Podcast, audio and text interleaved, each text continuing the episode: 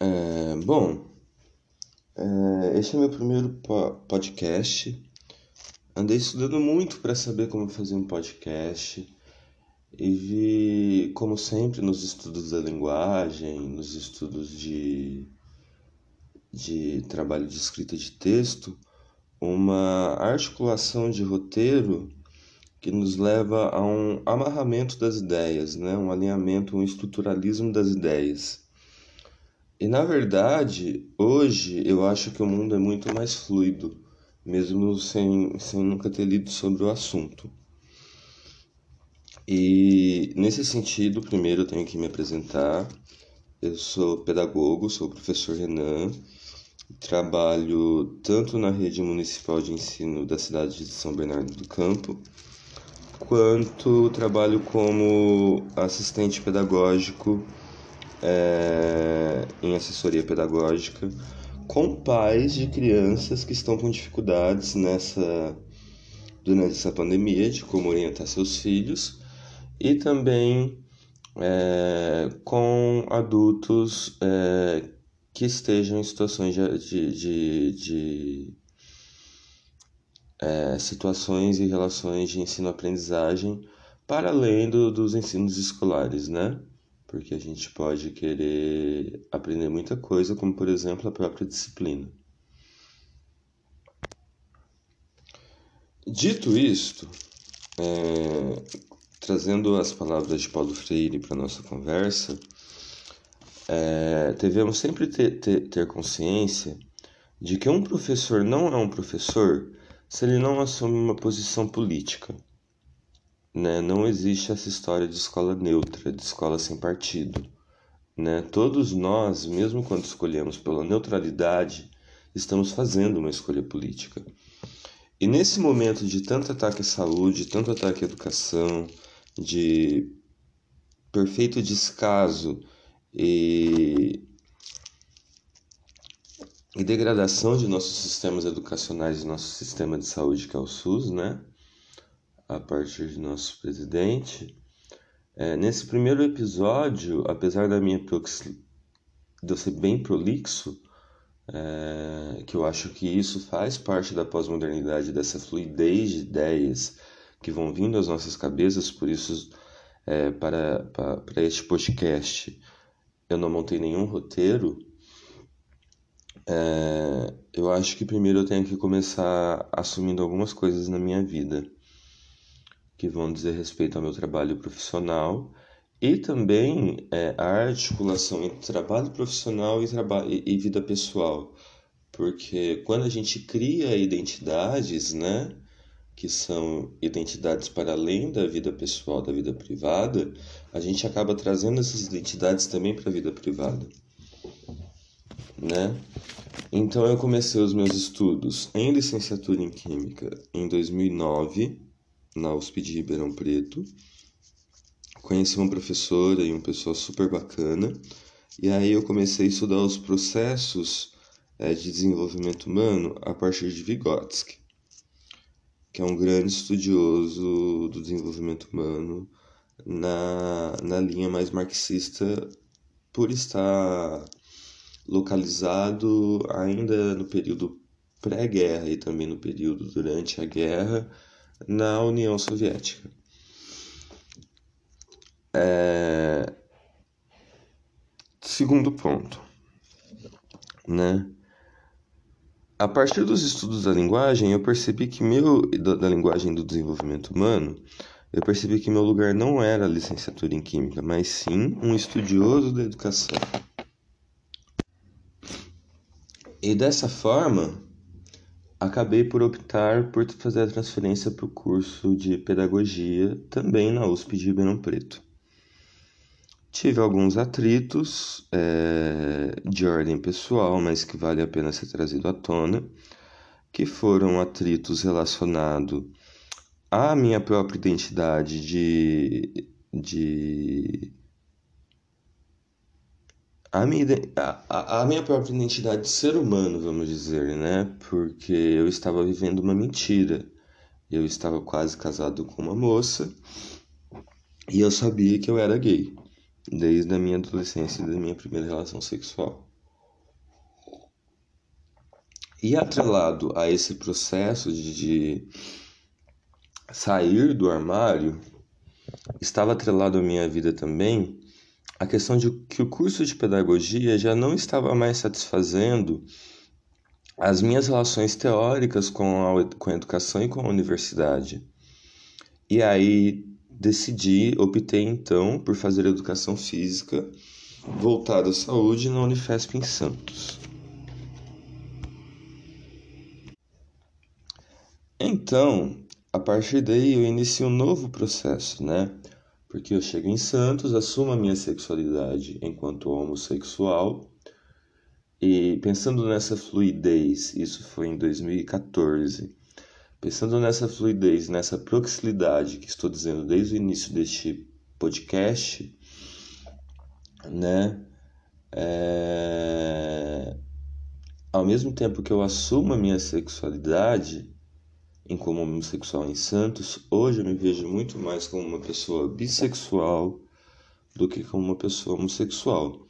Mas Santos foi uma passagem importante na minha vida, porque lá eu pude ser livre, reconhecer o meu próprio corpo que era contido devido a esconder a personalidade de, de estar homossexual naquele momento né? Em Santos eu consegui ver isso. Só que vivi isso de maneira muito intensa, porque foram 24 horas, 24 anos de prisão é, dentro de, de uma sexualidade que não me pertencia, né?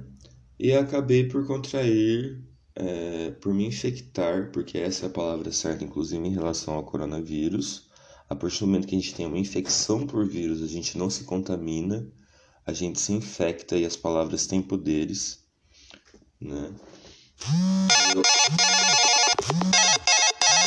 E uma infecção pode ser ocasionada por diversos tipos de vírus, como por exemplo o vírus da gripe. É... Me infectei pelo HIV.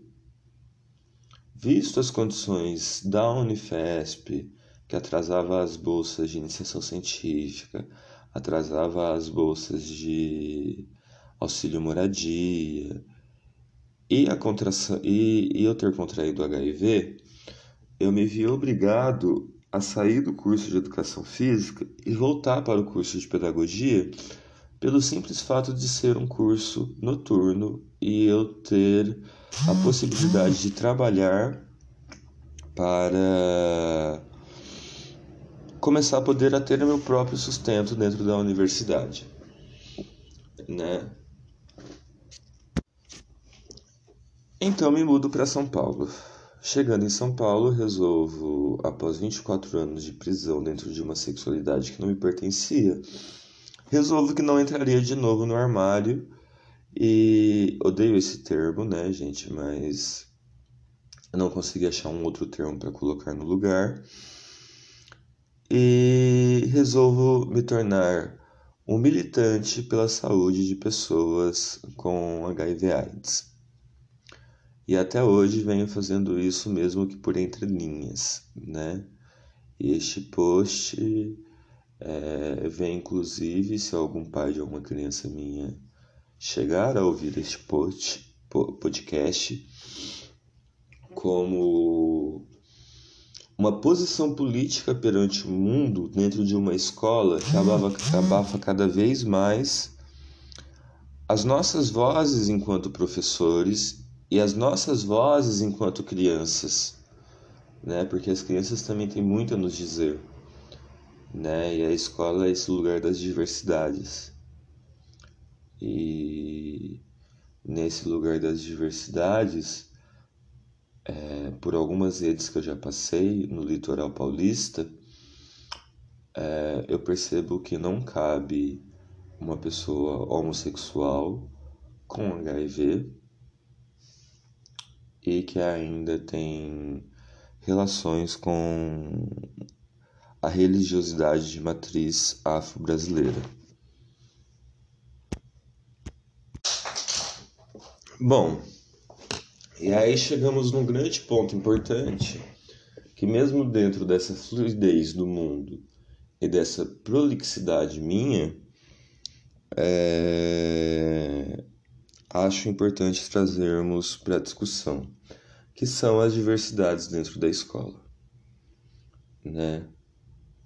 E como vamos, vamos pensá-las a partir daqui, ainda mais no contexto remoto, onde as crianças encontram em casa e muitas vezes em situações de violência doméstica e de fome, né? E é interessante quando a gente fala em fome, a gente pegar alguns art grandes artistas nacionais, né? Internacionais também. A gente tem a Maria Carolina de Jesus, que apesar de ter apenas a segunda série do ensino fundamental, escreve um livro chamado Quarto de Despejo, onde ela fala, fala, ela fala da fome física, mas ela fala também da fome de palavras, de como é importante a gente poder falar sobre aquilo que a gente é e aquilo que a gente vive, né? É, e nesse sentido também o Legião Urbana traz alguns contextos sobre a fala, né? De como os discursos vão sendo cada vez mais, mais é, violentos e menos democráticos, né? E a pandemia vem aí para nos mostrar isso com um gradeamento. A gente sempre chamou a escola de um lugar de grade escolar, mas eu estou talvez é, inventando essa palavra gradeamento porque é isso, um gradeamento disciplinar né, de, de desenvolvimento de habilidades da BNCC onde nós, professores, acabamos por perder a nossa função de discutir as diversidades dentro da escola, inclusive numa perspectiva de inclusão, de, de educação inclusiva, como nos traz a lei. Né? Ou seja, o próprio governo ataca a própria lei da Constituição. É...